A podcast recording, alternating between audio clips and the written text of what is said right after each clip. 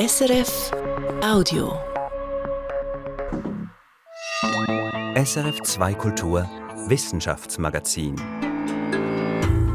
Endlich etwas bunter. Das Pangenom-Projekt wird der Vielfalt des menschlichen Erbguts gerecht. Gerne noch etwas größer. Manche Säugetierarten setzten schon in grauer Vorzeit auf große Größen. Und leider unruhiger als erhofft. Forscher entdecken Eifelvulkane im Halbschlaf. Dies und mehr hören Sie hier und jetzt im SRF Wissenschaftsmagazin. Am Mikrofon ist Katharina Bochsler. Schön, dass Sie dabei sind.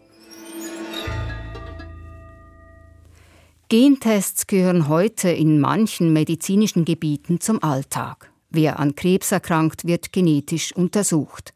Menschen mit erblichen Krankheiten in der Familie wie Huntington oder zystische Fibrose ebenfalls. Und manche Babys werden bereits im Bauch ihrer Mütter getestet.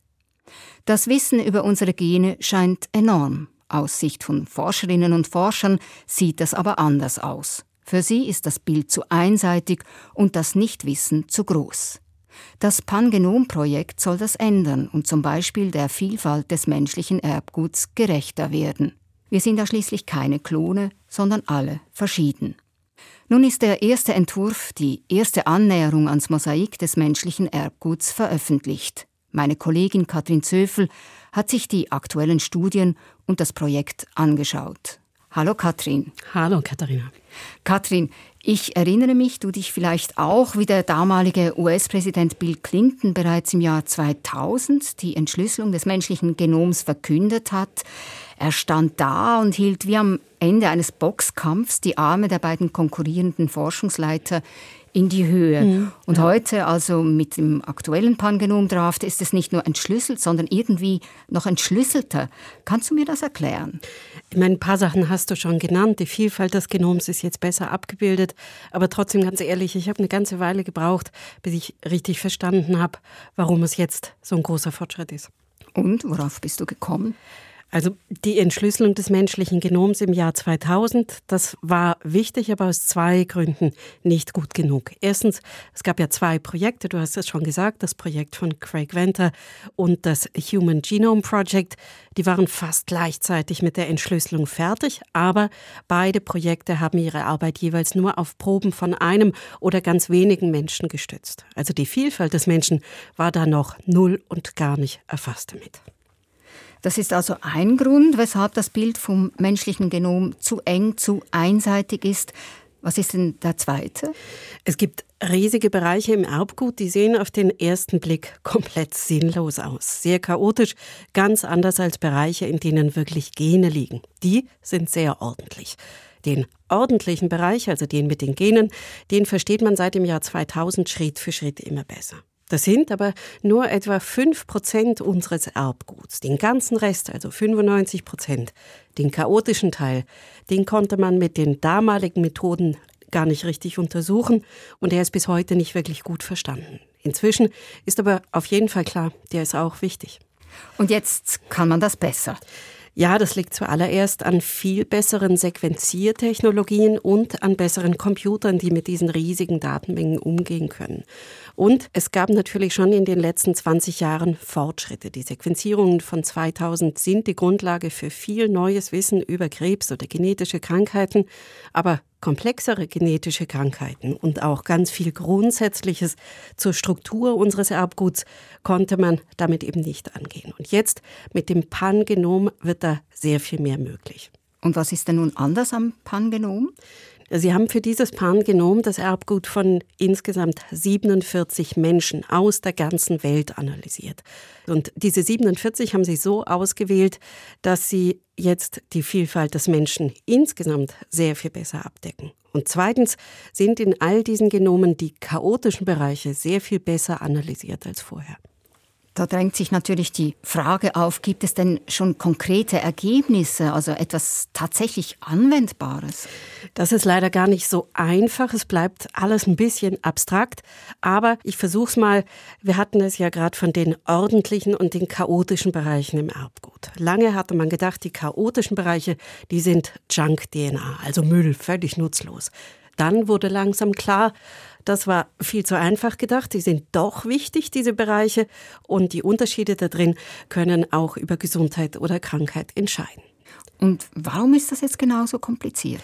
Na, diese Unterschiede, die sind nicht wie bei einfachen genetischen Krankheiten, die im ordentlichen Bereich ihre Ursache haben, an einer Stelle ein ganz winziger Unterschied, sondern die sind komplizierter. Da sind ganze Bereiche vertauscht oder auch Bereiche wiederholen sich weniger oft als in der gesunden Variante. Und jetzt kommt's.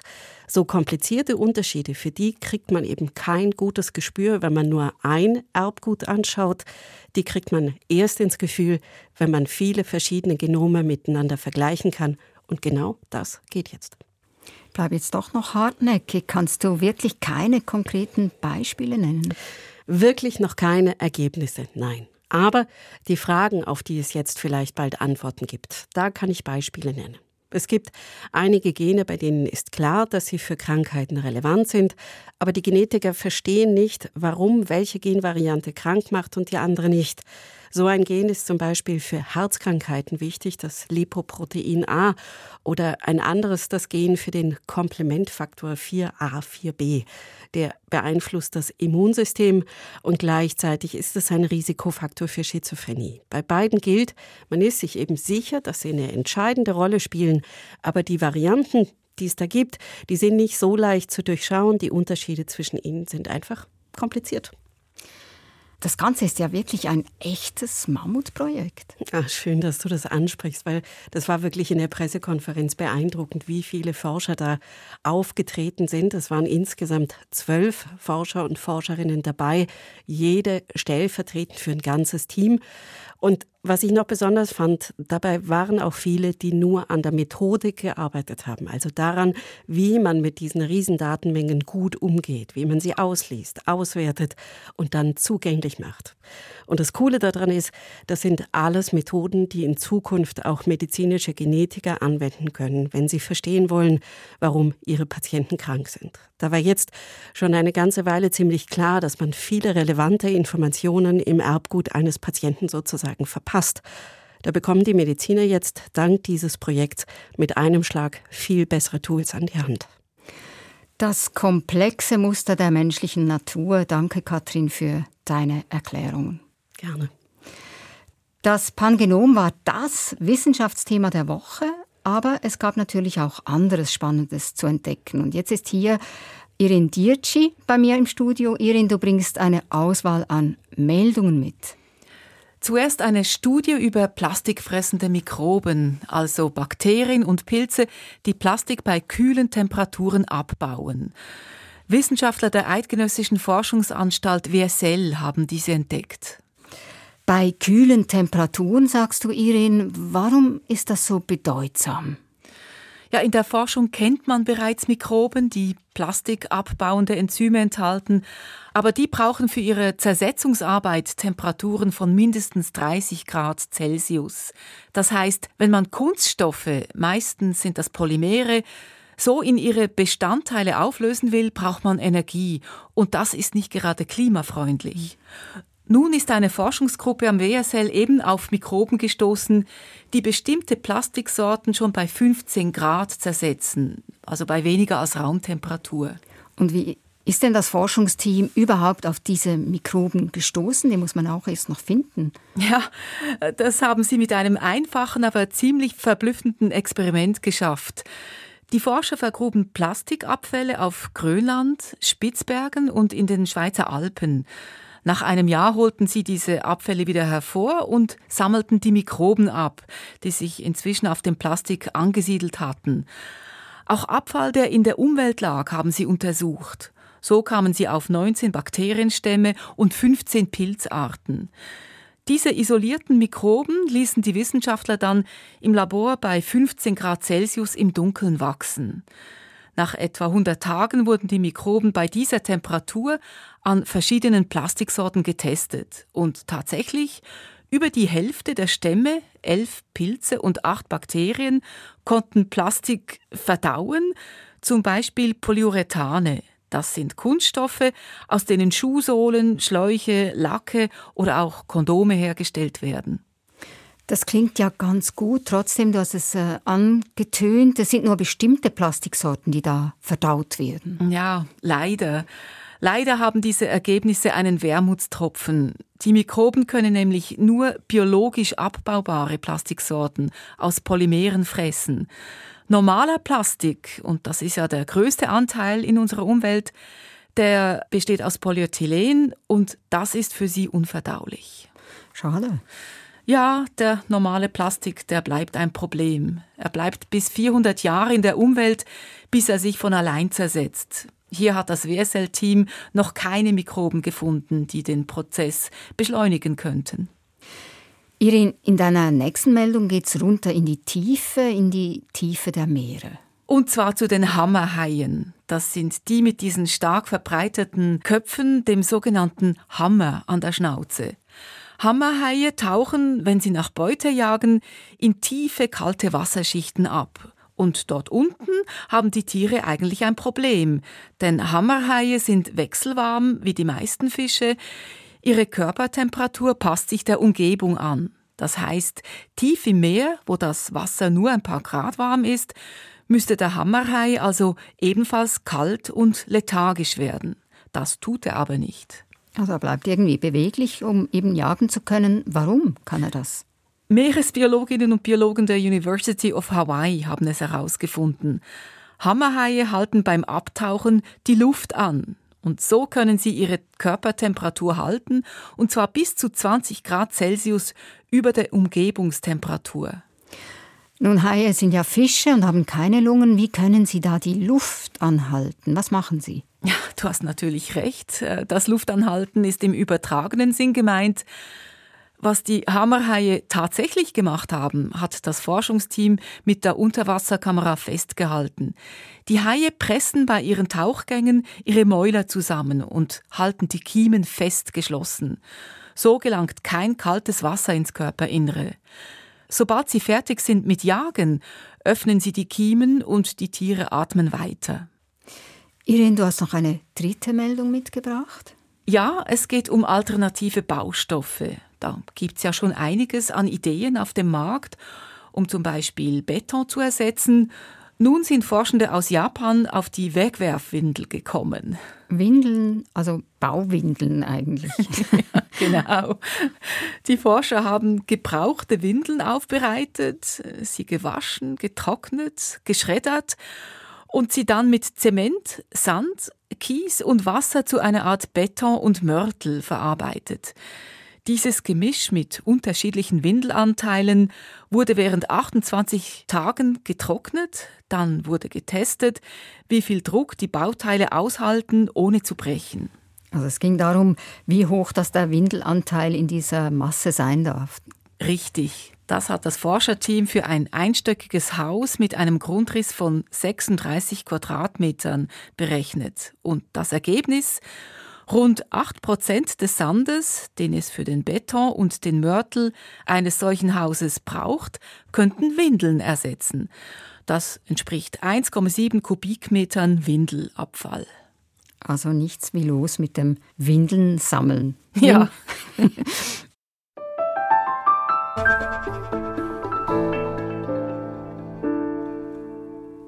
Es war ein Feuerwerk des Lebens. Vor 50 bis 30 Millionen Jahren, im Erdzeitalter des Eozäns, machte die Entwicklung der Säugetiere einen gewaltigen Sprung hin zur Vielfalt. Die Dinosaurier waren ausgestorben und es gab sehr viel Platz für andere Tiere. Bei den Säugern kamen Unpaarhufer, Fledertiere, Primaten und Nagetiere neu hinzu. Einige von ihnen zeigten schon bald einen Hang zum Gigantismus, wie vor ihnen schon die Riesenechsen. Eine neue Studie zeigt nun am Beispiel einer Artenfamilie riesiger Huftiere, aus welchen Gründen diese damals groß und größer wurden. Remo Vitelli. Donnerhuftiere werden sie genannt, Prontotheridae. Sie sahen den heutigen Nashörnern ähnlich mit ihren zwei Hörnern auf dem Kopf aber sie sind wahrscheinlich näher verwandt mit den Pferden als mit den Nashörnern. Manche von ihnen waren regelrechte Pfundskerle mit einem Gewicht von bis zu drei Tonnen. Große, fette Zweihörner, kann man sagen.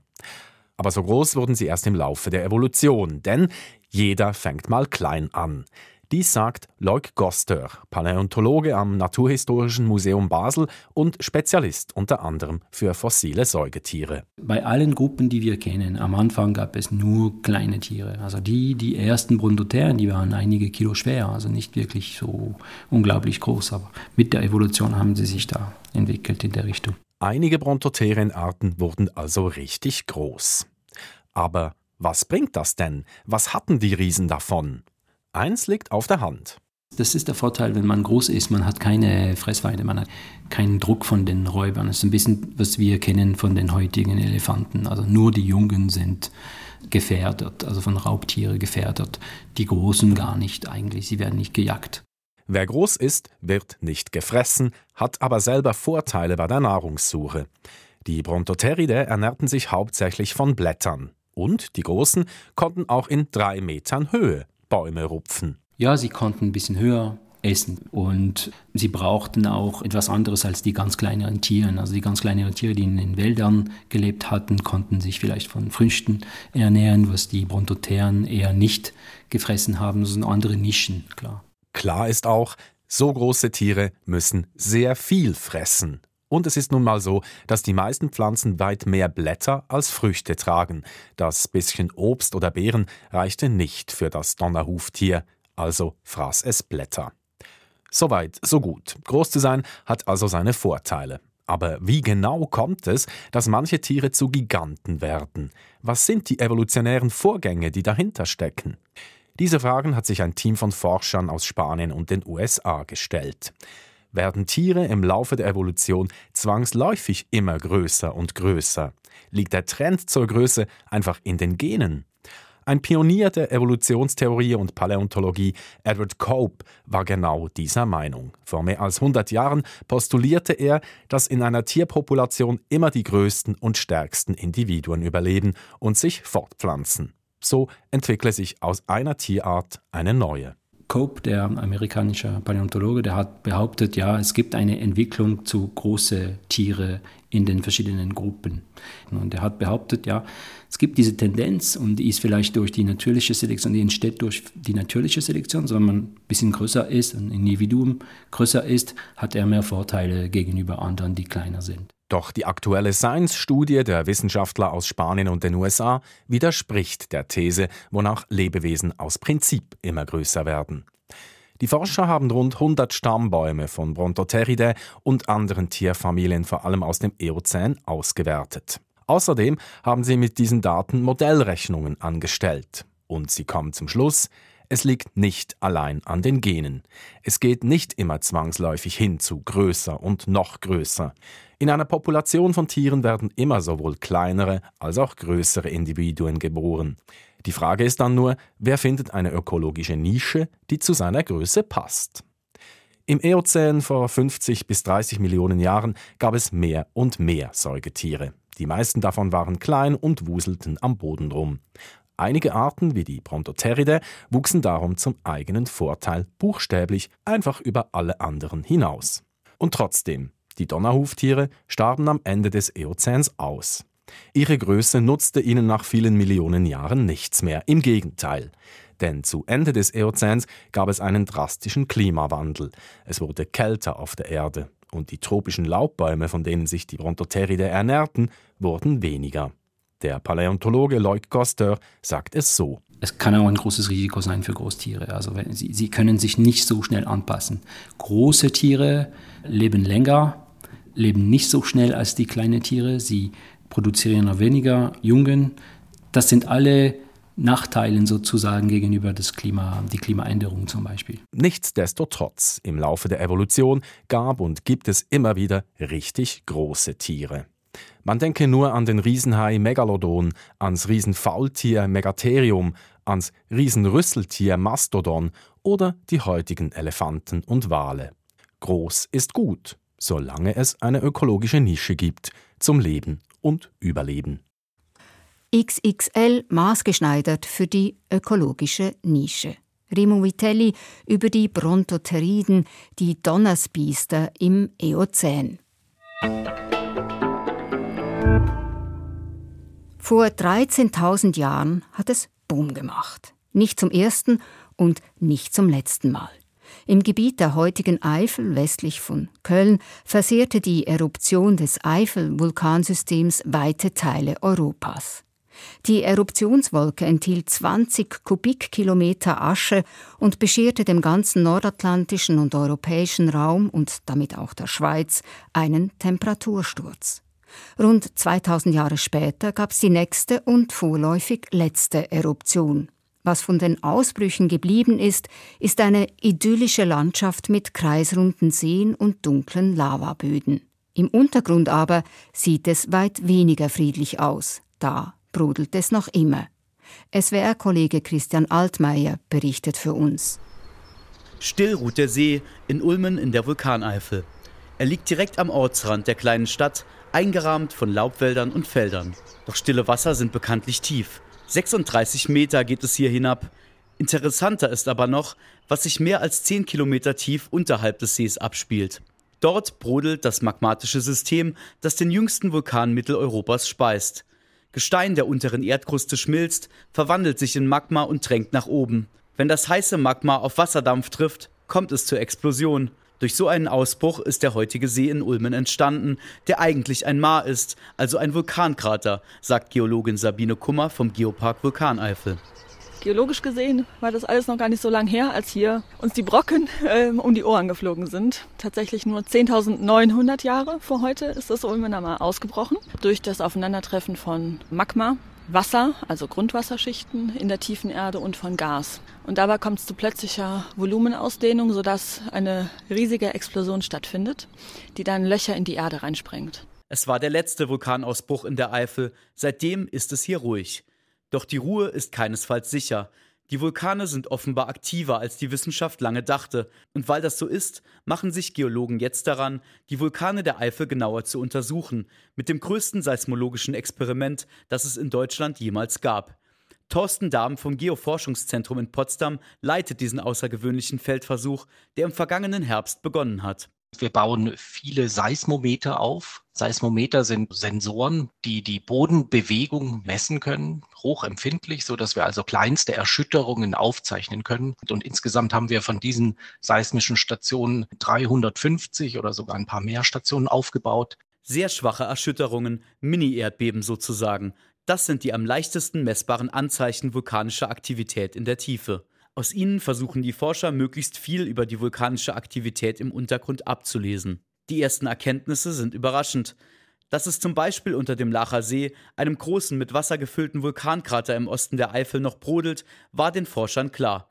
Dass es aber auch im Westen der Eifel so viel vulkanische Aktivität gibt, war für die Wissenschaftler neu. Da haben wir auch schon äh, jetzt beim Sichten der ersten Daten gesehen, dass es doch mehr Aktivität gibt, als vorher bekannt war. Also nicht nur jetzt zum Beispiel unter dem Lacher See, sondern wir haben auch kleine Ereignisse, die ganz schwach sind, die äh, also weiter im Westen liegen. Und das ist auch spannend.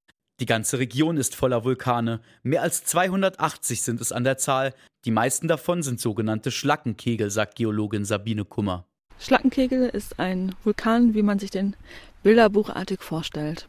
Also es gibt eine Eruption, dabei wird vulkanisches Material gefördert und die lagert sich Schicht um Schicht um Schicht übereinander ab und dadurch hat man diesen schönen kegelartigen Vulkan. Die meisten Berge in der Vulkaneifel sind tatsächlich Schlackenkegel und die meisten Täler, die man sieht, sind auch oftmals Mare, auch wenn man die natürlich nicht auf den ersten Blick erkennt. Wir sind in einem Waldstück in der Nähe des Örtchens Gielenberg, etwa 15 Kilometer vom Ulmener Maar entfernt, der ersten Station unseres Ausflugs. Hier klafft ein Wasserloch im Boden, in dem es sprudelt wie in einem Kochtopf. Es ist eine sogenannte Mofette, sagt Sabine Kummer, ein Beweis für aktiven Vulkanismus.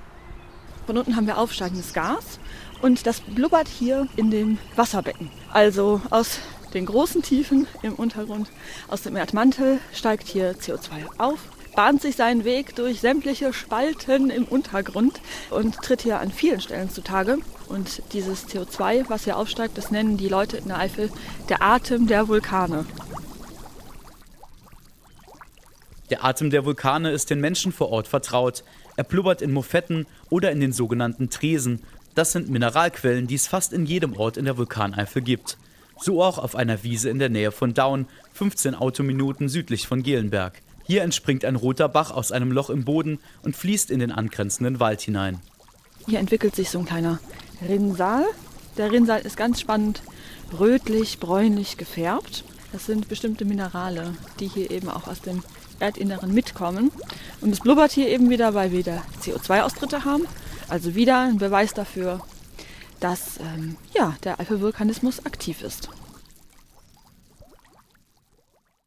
Der Vulkanismus der Eifel kommt, stand jetzt, vergleichsweise friedlich daher. Andernorts auf der Welt ist er eruptiver, die Gefahr spürbarer, realer.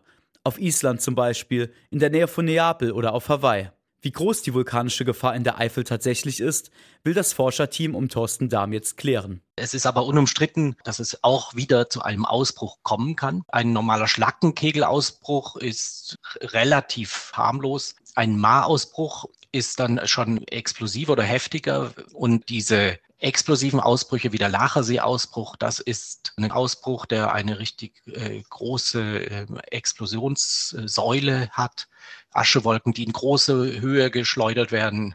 Das könnte man vielleicht vergleichen mit dem Ausbruch des Hunga-Tonga im Januar 2022. Äh, Ein solch heftiger Ausbruch bahnt sich im Moment in der Eifel nicht an. Da sind sich die Forscher ziemlich sicher. Anzeichen dafür, dass sich ein solch explosives Zentrum in der Tiefe bildet, wären lange vor dem Ereignis messbar. Kleinere Ausbrüche sind aber durchaus mit weniger Vorwarnung denkbar. Weil diese ähm, Vulkane ähm, aus großer Tiefe also gespeist werden, das heißt die Magmareservare liegen in großer Tiefe und dann löst sich dort vielleicht ein kleiner Blob von Magmen, die aufsteigen und das kann unter Umständen ähm, relativ schnell gehen, vielleicht eine Frage von wenigen Wochen sein. Rund um Ulmen wäre ein Ausbruch am wahrscheinlichsten, sagt Geologin Sabine Kummer.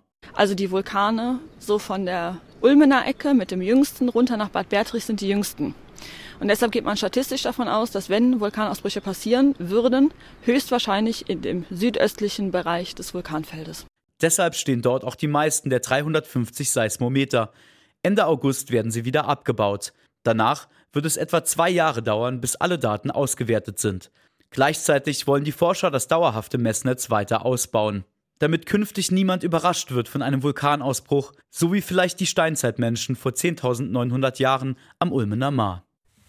Wallungen unterm Erdmantel. Christian Altmaier hat berichtet. Wir kühlen jetzt erstmal runter und erwarten Sie gerne in einer Woche und genau hier wieder mit einer brandneuen Ausgabe des SRF Wissenschaftsmagazins. Produktion und Moderation dieser Ausgabe Katharina Bochsler. Das war ein Podcast von SRF.